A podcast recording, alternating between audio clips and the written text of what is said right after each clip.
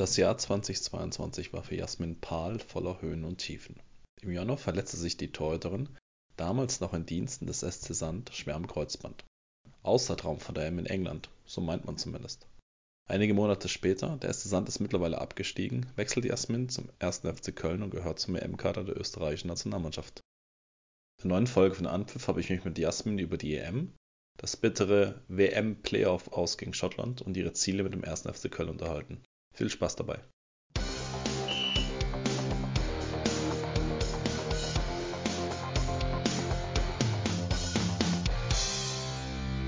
Anpfiff, der Sport-Podcast.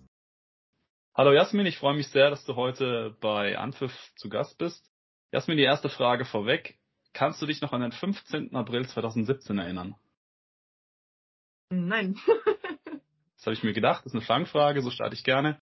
An diesem Tag hast du dein erstes Tor in der österreichischen Bundesliga geschossen. Meinen Statistiken zufolge. Muss man ah. wissen, du bist Torhüterin, du spielst jetzt beim ersten FC Köln, du warst damals im Kader von Wacker Innsbruck und äh, ihr habt 10 zu 1 verloren gegen St. Pölten. Wärst du anhand dieses Ergebnisses lieber im Tor geblieben?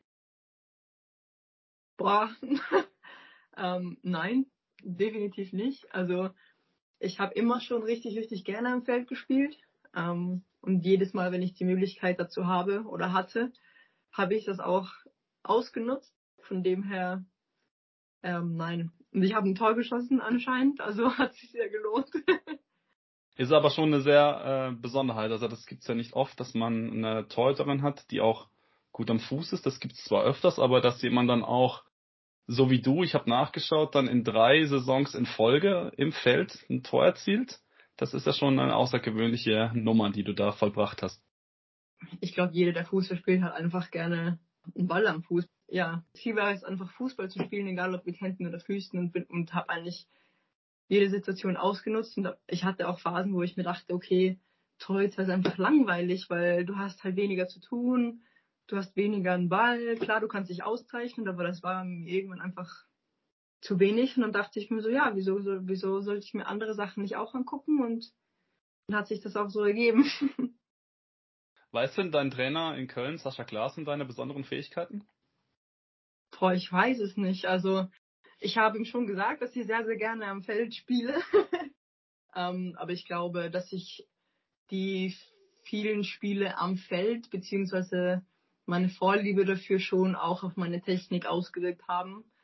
Ähm, und dass ich auch deswegen schon, glaube ich, einen Vorteil habe in manchen Situationen, dass es schon, dass es vielleicht in der einen oder anderen Aktion sichtbar ist. Von dem her kann ich es mir schon vorstellen. Kommen wir zur Gegenwart. Wir sprechen einige Tage nach der 1-0-Niederlage in Meppen miteinander. Da bist du im Tor gestanden. Hast du das Spiel schon verkraftet? Ähm, ja und nein. Also klar, jedes Spiel, das man verliert, muss man auf eine gewisse Art und Weise reflektieren, beziehungsweise auch kritisch sehen und seine Fehler nochmal durchgehen, beziehungsweise das ganze Spiel oder wie es auch gelaufen ist. Aber ich finde auch, dass man irgendwann halt in der Woche, besser früher als später, einfach einen Cut braucht, ähm, um sich dann umso besser aufs nächste Spiel konzentrieren zu können. Also der Fokus liegt jetzt definitiv wieder auf Freiburg und dort wollen wir einfach das definitiv besser machen. Ihr habt in Unterzahl einen Elfmeter verschossen und dann trotzdem noch kurz vor Ende das Gegentor kassiert. Bitterer geht es ja eigentlich nicht. Nee, ich glaube, das war mit, mit Abstand ein Spiel, wo du sagst, okay, das war definitiv gebraucht. also mehr kann man dazu nicht sagen, aber ich glaube, jeder Fußballer oder jeder, der Fußball guckt, weiß, es gibt auch solche Spiele mal und wo, wo einfach mal nichts funktioniert und das haben wir jetzt hinter uns. Das heißt, die nächsten Spiele werden definitiv besser. Wenn du jetzt so eine Niederlage erfahren hast, wie lange ist bei dir die Laune im Keller? Wie lange hast du daran zu knabbern und wer baut dich da vielleicht auch wieder auf? Ähm, definitiv den ganzen Tag nach dem Spiel bis am Montag zur Videoanalyse, beziehungsweise bis du halt dich mit dem Spiel nochmal auseinandersetzt und auch ich mich selbst immer reflektiere, beziehungsweise ich halt meistens die Spielszene auch nochmal angucke. Und klar, du redest dann natürlich mit deinen Mannschaftskameraden, mit deiner besten Freundin, mit deinen Freunden, die das Spiel gesehen haben und holst ja mehrere Meinungen ein, um einfach selbst einen besseren, einen besseren Blick dafür zu haben. Aber wie gesagt, in der Tag drauf sollte es dann eigentlich schon wieder abgeschlossen sein, weil du eben jede Woche einen neuen Gegner hast und du dich einfach auf die neuen Herausforderungen dann fokussieren solltest. Jetzt steht ihr nach neun Spielen mit neun Punkten da. Wie lautet denn dein persönliches Zwischenfazit in die ersten Zeit in Köln? Ich glaube, wir haben uns schon gedacht, dass, dass es eine herausfordernde Hinrunde wird, beziehungsweise eine interessante, weil wir halt einfach ein komplett neues Team sind. Ähm, wir sind auch auf manchen Positionen sehr jung und ich finde, dass wir gerade auch gegen Hoffenheim am Anfang, beziehungsweise auch gegen Frankfurt ähm, teilweise gezeigt haben, was das Team für ein Potenzial hat, beziehungsweise was wir drauf haben.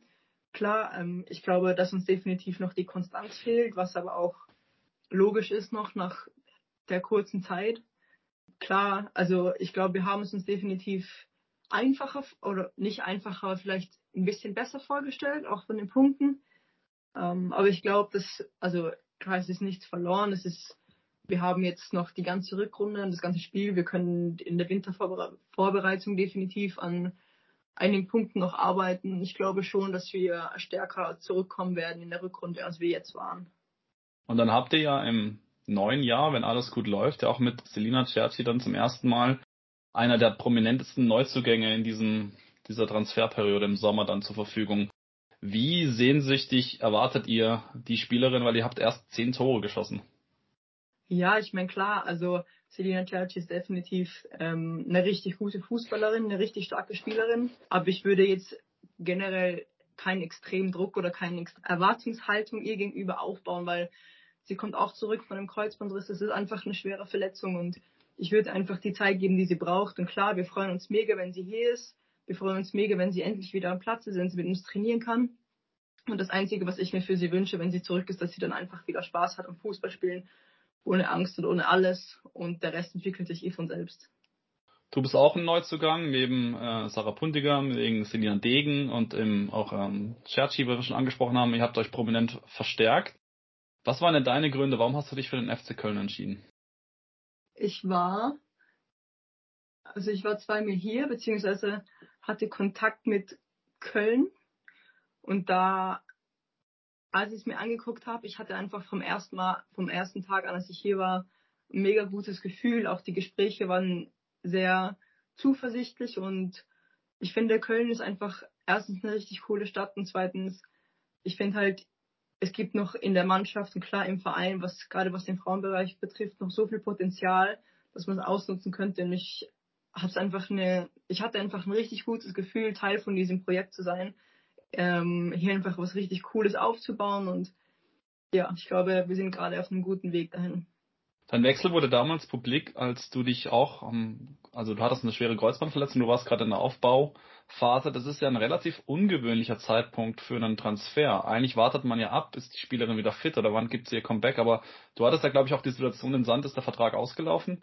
Also wie, wie war das für dich so? Warst du da in einer, in, einer, in einer Zwickmühle auch oder musstest du da auch eine Entscheidung treffen?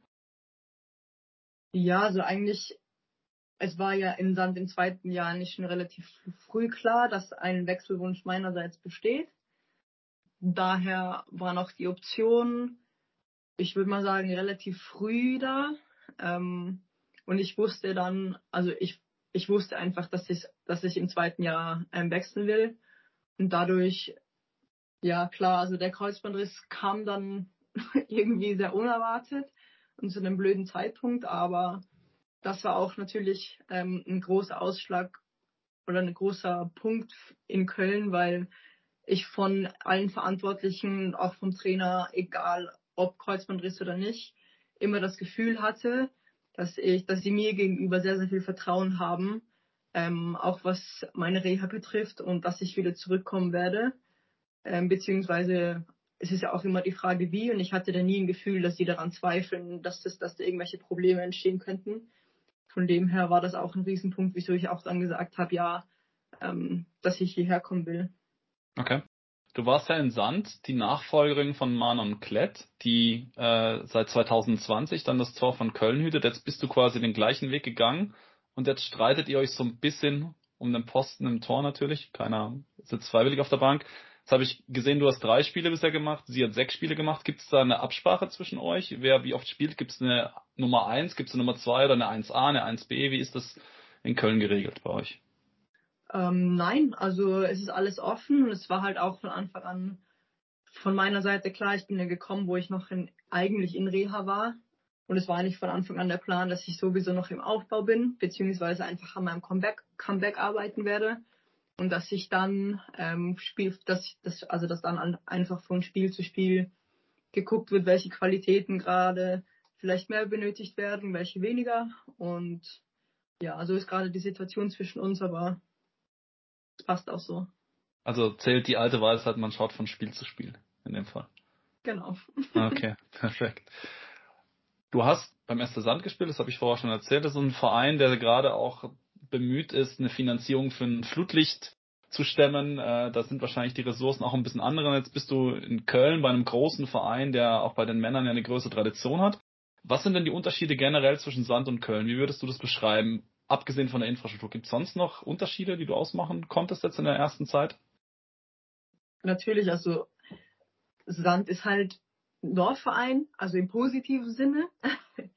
ähm, die Mannschaft in Sand war einfach das Aushängeschild vom Ort und klar, du hast es auch gemerkt bei den Fans und so weiter, wir hatten auch immer extrem viele Zuschauer für den kleinen Ort.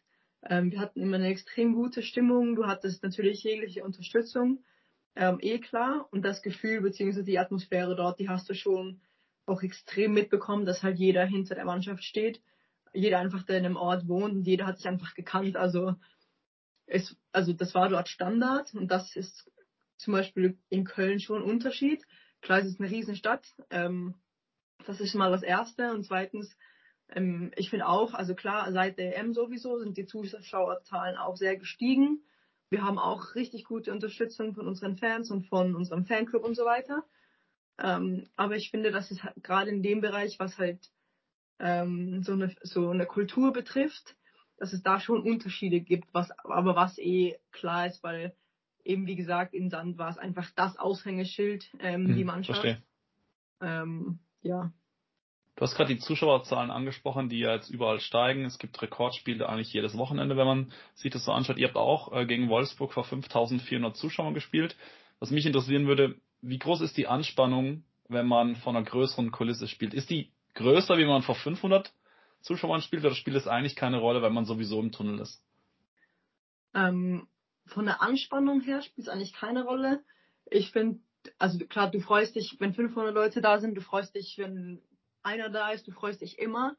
Aber ich finde, rein von der Atmosphäre, von der Stimmung, von der Lautstärke, ähm, merkst du es schon extremst am Platz. Ähm, dass dich Fans auch einfach durch ein Spiel tragen können, beziehungsweise die einfach auch sehr, dich einfach sehr pushen können und die einfach sehr viel auch zurückgeben. Und das fand ich schon gerade gegen Wolfsburg ähm, sehr auffällig. Also es ist einfach ein richtig geiles Gefühl. Was denkst du ist noch möglich in dieser Saison? Ähm, wie gesagt, neun Spiele, neun Punkte. Ihr habt relativ gut eingekauft. Jetzt ist es vielleicht gerade so ein bisschen eine blöde Phase. Ihr habt vier Niederlagen in Folge.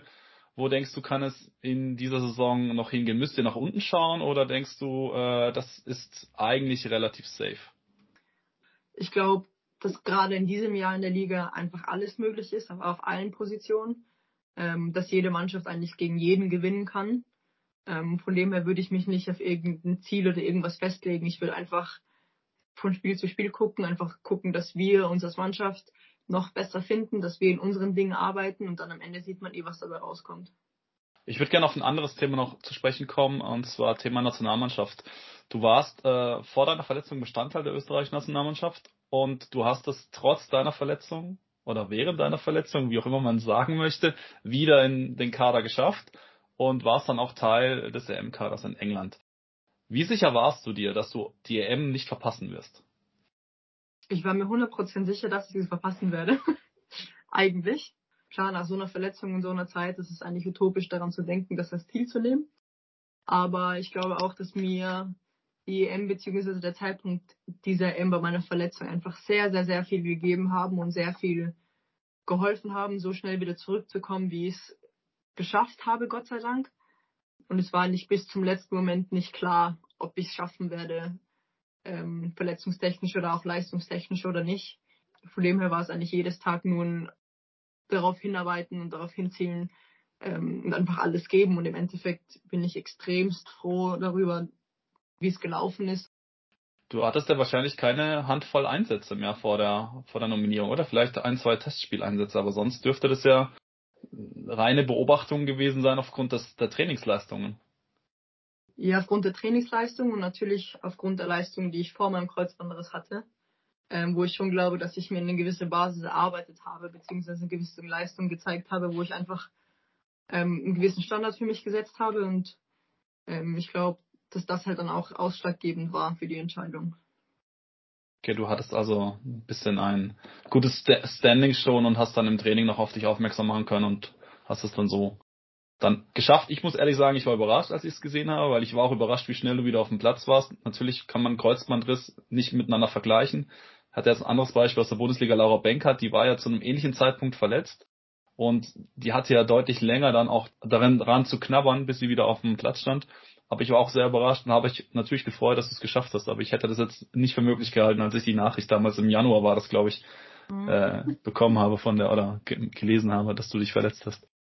Österreich Nationalmannschaft, EM in England, da muss man unweigerlich auf das erste Spiel kommen. Ihr habt das Vergnügen gehabt, Eröffnungsspiel im Old Trafford ausverkauft, gegen die Hausherren, gegen die Engländer, die späteren Sieger zu bestreiten. Jetzt musst du mir das mal erklären. Du hast ich habe es vor eingangs gesagt, 2017, ich habe die Statistik angeschaut, da in St. Pölten, da waren es laut ÖFB waren es 50 Leute. Und jetzt spielt ihr im Old Trafford, ich weiß nicht, wie viele reingehen, 65.000, 70.000, keine Ahnung. Jetzt sitzt man zwar nur auf der Bank, aber ist das das größte Spiel deiner Karriere bisher gewesen? Also ich weiß nicht, wo meine Karriere noch hinführt, aber bis jetzt auf alle Fälle. Also es rein vom Feeling her, es war ein Wahnsinn. Also ich glaube, man kann schwer in Worte fassen oder schwer beschreiben. Und ich würde einfach jeder Spielerin wünschen, dass sie einmal in ihrem Leben oder einmal in ihrer Karriere die Möglichkeit hat, vor in so einem Stadion vor so vielen Leuten zu spielen, weil ja, also du kannst es einfach nicht beschreiben. Bleibt einem da die Zeit, das zu genießen? Also du hattest jetzt in dem Fall das Glück in Anführungszeichen, du saßt auf der Bank, das heißt, du kannst die ganze Kulisse eigentlich auf äh, nehmen und du, wenn du im Tor gestanden wärst, wäre das wahrscheinlich nicht so möglich gewesen, aber kann man das genießen in dem Moment oder ist man so fokussiert auch auf der Bank, dass man das eigentlich alles ausblendet und gar nicht mitkriegt, ob jetzt da 70, 80.000 Grölen machen, jubeln? Wie, wie ist das? Also während dem Spiel hörst du definitiv, also du hörst die Fans und du hörst das Jubeln, aber du bist sehr im Spiel. Also ich glaube, während dem Spiel bekommst du nicht viel mit, außer dass du deine eigene Stimme nicht hörst. Ähm, ich glaube, wo du es genießen kannst, ist natürlich der erste Moment, wo du zum Aufwärmen das Stadion betrittst, ähm, wenn du reinkommst und du die Fans jubeln hörst, beziehungsweise auf die Ränge guckst. Also das Gefühl ist schon sehr überwältigend und dann natürlich, wenn du die Hymne deines eigenen Landes hörst, beziehungsweise dann die Hymne von England, das ganze Stadion mitsingt. Ähm, das ist natürlich schon ein richtiges Gänsehaut-Feeling, wo du wirklich die Atmosphäre mal wahrnimmst und wirklich dir sagen kannst, okay, wow, wie ist das sportliche Fazit von der EM von deiner Seite her? Was, was würdest du sagen? Ihr seid gegen Deutschland ausgeschieden, habt es aber in der Gruppe relativ gut gemacht, gegen England verloren, aber danach eigentlich relativ souverän dann noch die, das Weiterkommen gesichert. Was würdest du sagen, wie, wie zufrieden kann man in Österreich mit der ÖFB-Auswahl sein?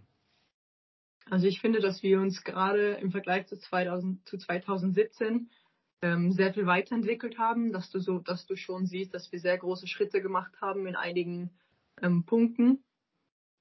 Ich finde, also unser Ziel war sowieso von Anfang an die Gruppenphase zu überstehen. Ich glaube, unsere Gruppe war jetzt auch nicht einfach. Ähm, das ist, es war definitiv kein Spaziergang, es war auch harte Arbeit.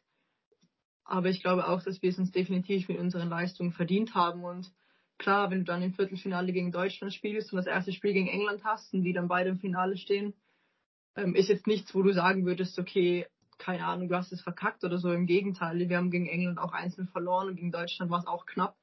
Ähm, von dem her glaube ich schon, dass man da stolz darauf sein kann und dass man darauf wieder aufbauen kann und dass man sich eben von 2017 weg bis jetzt einfach immer höhere Ziele stecken kann und auch will. Und unser Ziel definitiv ist, dass wir auf dem Weg bleiben und so weitermachen werden. Ich würde auch sagen, es ist keine Leistung, für die man sich schämen muss. Äh, ihr habt äh, gut abgeschnitten, ihr habt äh, sehr leidenschaftlich auch gespielt. Das war sowieso, finde ich, sehr interessant, ähm, mit wie viel Leidenschaft, wie viel Energie fast alle Spiele in der Europameisterschaft ausgetragen wurden. Da äh, konnte man wirklich auch vom Fernseher richtig mitfiebern. So ein kleiner Dämpfer war aber sicherlich das Thema WM-Qualifikation. Ja nächstes Jahr steht ja die WM in Neuseeland an und da habt ihr es nicht geschafft. Ihr seid im Playoff raus. Was würdest du sagen, wo steht der österreichische Fußball im internationalen Vergleich? Was, was fehlt vielleicht noch? Und ähm, weil man muss auch sagen, österreichischer Frauenfußball, das ist relativ jung. Das erste Länderspiel wurde 1990 gemacht. Trotzdem zwei Europameisterschaften schon gespielt, einmal Viertelfinale, einmal Halbfinale, jetzt die WM verpasst. Wo siehst du den österreichischen Fußball aus deiner Sicht? Ich finde schon, dass wir im europäischen Vergleich ähm, eigentlich schon sehr gut dastehen. Klar, ähm, die WM-Quali war definitiv ein Dämpfer, ähm, beziehungsweise auch eine Sache, wo ich nicht glaube, dass es an der Leistung gelegen hat generell, die wir haben, oder dass wir vom Niveau her schlechter waren, sondern dass einfach an dem Tag, es hat an dem Tag einfach nicht sein sollen. Ähm, und jede Entwicklung kann nicht immer nach oben gehen. Das geht einfach nicht. Es muss auch mal Zeiten geben, wo es vielleicht mal einen Rückschlag gibt, wo man dann stärker zurückkommen kann. Ähm, aber ich glaube, dass wir uns definitiv unter den besten 20 befinden. Also das ist gar keine Frage. Und eh, wie du sagst, dadurch, dass der Frauenfußball in Österreich noch so jung ist, und eigentlich so eine steile Entwicklung hingelegt hat die letzten Jahre, dann bin ich sehr zuversichtlich, dass es in den nächsten Jahren noch viel weitergehen kann. Okay. Jetzt will ich noch kurz ein Thema anschneiden, was mich äh, auch sehr interessiert. Im, der Nationalelf ist Manuela Zinsberger, die Nummer eins im Tor. Die ist jetzt nur ein Jahr jünger als du, das heißt, ihr seid ungefähr das, das selbe, selbe Jahrgang. Wirst du dich jetzt auf eine lange Karriere als Nummer zwei einstellen müssen im ÖFB-Team oder ist das schon auch dein Anspruch, sie irgendwann da von dem Platz äh, zu verdrängen und in, die Nummer eins auf dem Rücken zu haben?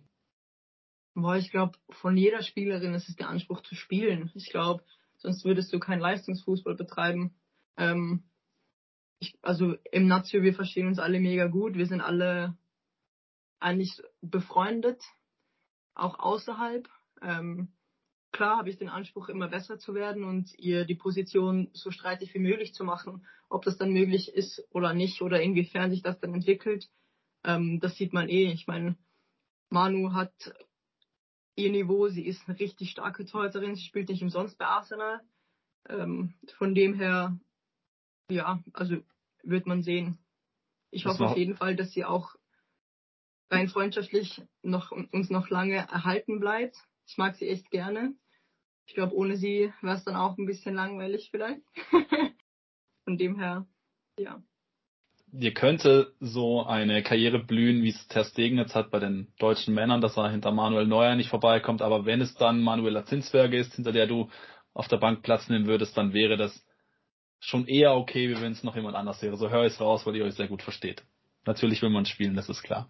Ja, okay, ist relativ, also klar okay nicht. Klar will ich spielen, aber okay. ich finde halt, ich weiß nicht, auf der anderen Seite denke ich mir auch, dass du, dass du Nummer zwei in einem Nationalteam sein kannst, ist ja auch nichts, wo du sagst, okay, das, das ist eine Alltagspflege und das schaffst du easy. Von dem her, jede Position, jeder Torhüter heißt ja auch nicht, dass ich dann immer Position zwei habe. Kann ja auch sein, dass ich irgendwann dritte, vierte für keine Ahnung, je nach, auch je nach Verletzung, je nach Entwicklung. Wir haben richtig gute junge Torhüterinnen, die nachkommen. Wir werden ja auch nicht jünger, ne? also von dem her, ich lege mich da eigentlich nicht auf Position 1, 2, 3 oder sonst irgendwas fest, sondern man wird eh sehen, wie es läuft und wie es so wie es ist, so ist es dann. Okay.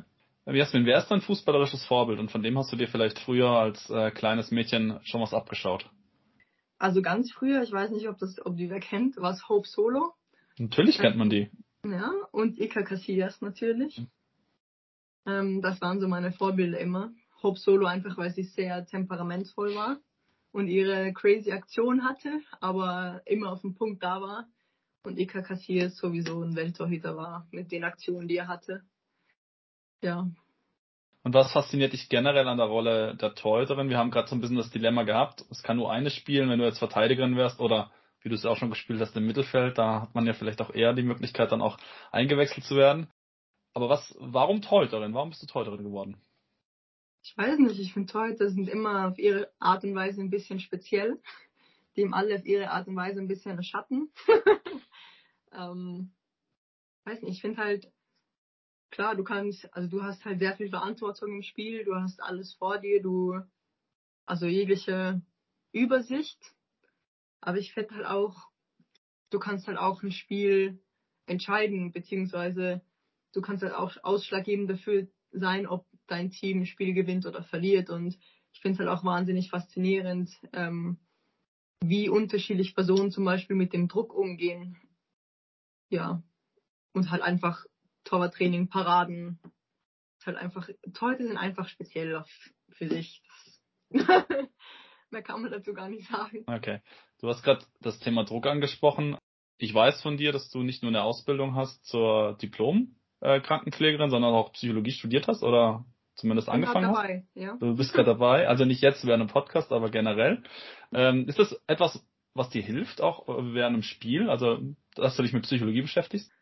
Ich glaube definitiv, dass vor allem die Sportpsychologie einen sehr großen Anteil daran hat, am sportlichen Erfolg. Und ich bin sehr, sehr dankbar, dass wir vor allem im Nationalteam sehr gut aufgestellt sind in dem Bereich. Und ich schon finde, dass es eine Sportlerin ähm, sehr viel weiterbringen kann mit verschiedenen Techniken in, in, verschiedenen Bereichen, weil klar ist es Leistungssport, jeder Leistungssportler hat auf eine gewisse Art und Weise Druck, ähm, jeder geht damit anders um. Und ich finde, dass das gerade im Frauenbereich halt echt noch verbessert werden kann, beziehungsweise ein Punkt ist, der halt sehr, sehr vielen Sportlerinnen noch mehr weiterhelfen könnte.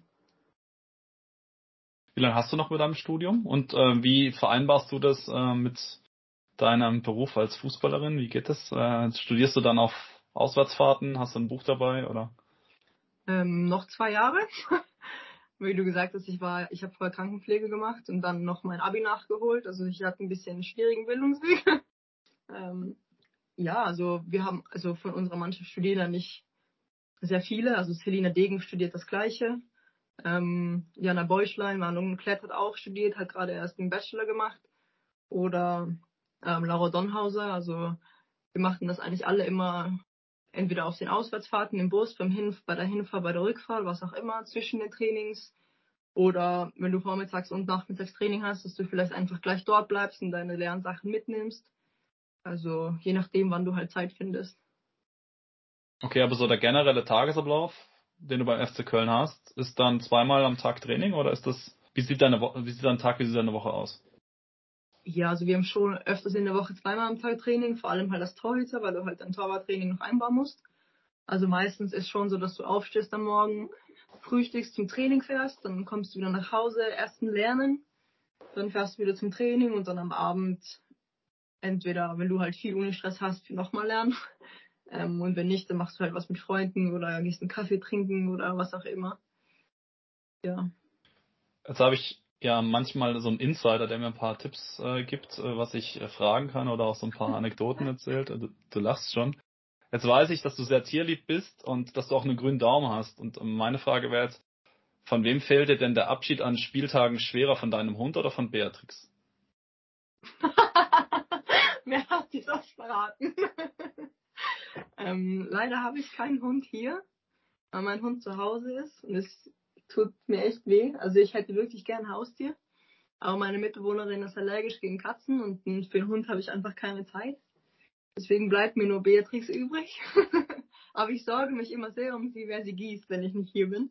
Okay, also Beatrix ist deine Zimmerpflanze. Ja, genau. ähm, das ist immer mein Hauptthema. Das, wie, wie kommt so ein Name zustande? Das finde ich eine charmante Idee. Ich musste sehr lachen, als ich das gehört habe von dir. Ich weiß nicht. Also zur Erklärung, sie ist eine lila ähm, Brennnesselpflanze. Ähm, ich habe sie angeguckt. dann dachte ich mir, sie ist einfach so einsam und so alleine. Und man hört ja, ähm, dass sehr viele Leute mit ihren, also das klingt voll komisch, aber mit ihren Pflanzen reden und dass es ihnen dadurch besser geht. Und dann dachte ich mir so, ja, ich kann nicht mit irgendwem reden, der keinen Namen hat. Und dann ist mir das eingefallen. Das ist doch sehr, sehr sympathisch, ähm, eine Beatrix zu Hause zu haben. Ähm, das heißt aber, der Hund ist in Innsbruck, ist, habe ich das richtig verstanden? Mhm. Wie oft äh, bist du noch zu Hause? Wie sehr fehlt dir die österreichische Heimat? Ähm, jeden Sommer und jeden Winter. Also mehr geht sich einfach ähm, nicht aus. Ähm, meine Heimat fehlt mir eigentlich schon sehr, einfach aus dem Grund, weil ich ja seitdem ich 14 bin ähm, nicht mehr in Innsbruck bin eigentlich, sondern halt auch meine Schule woanders gemacht habe.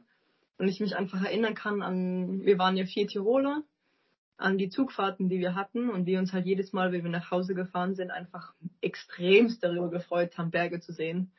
Und es ist halt heute noch so, jedes Mal, wenn ich heimfliege oder wenn ich mit dem Zug heimfahre, jedes Mal, wenn ich Bergspitzen sehe, ist es einfach so ein gutes Gefühl.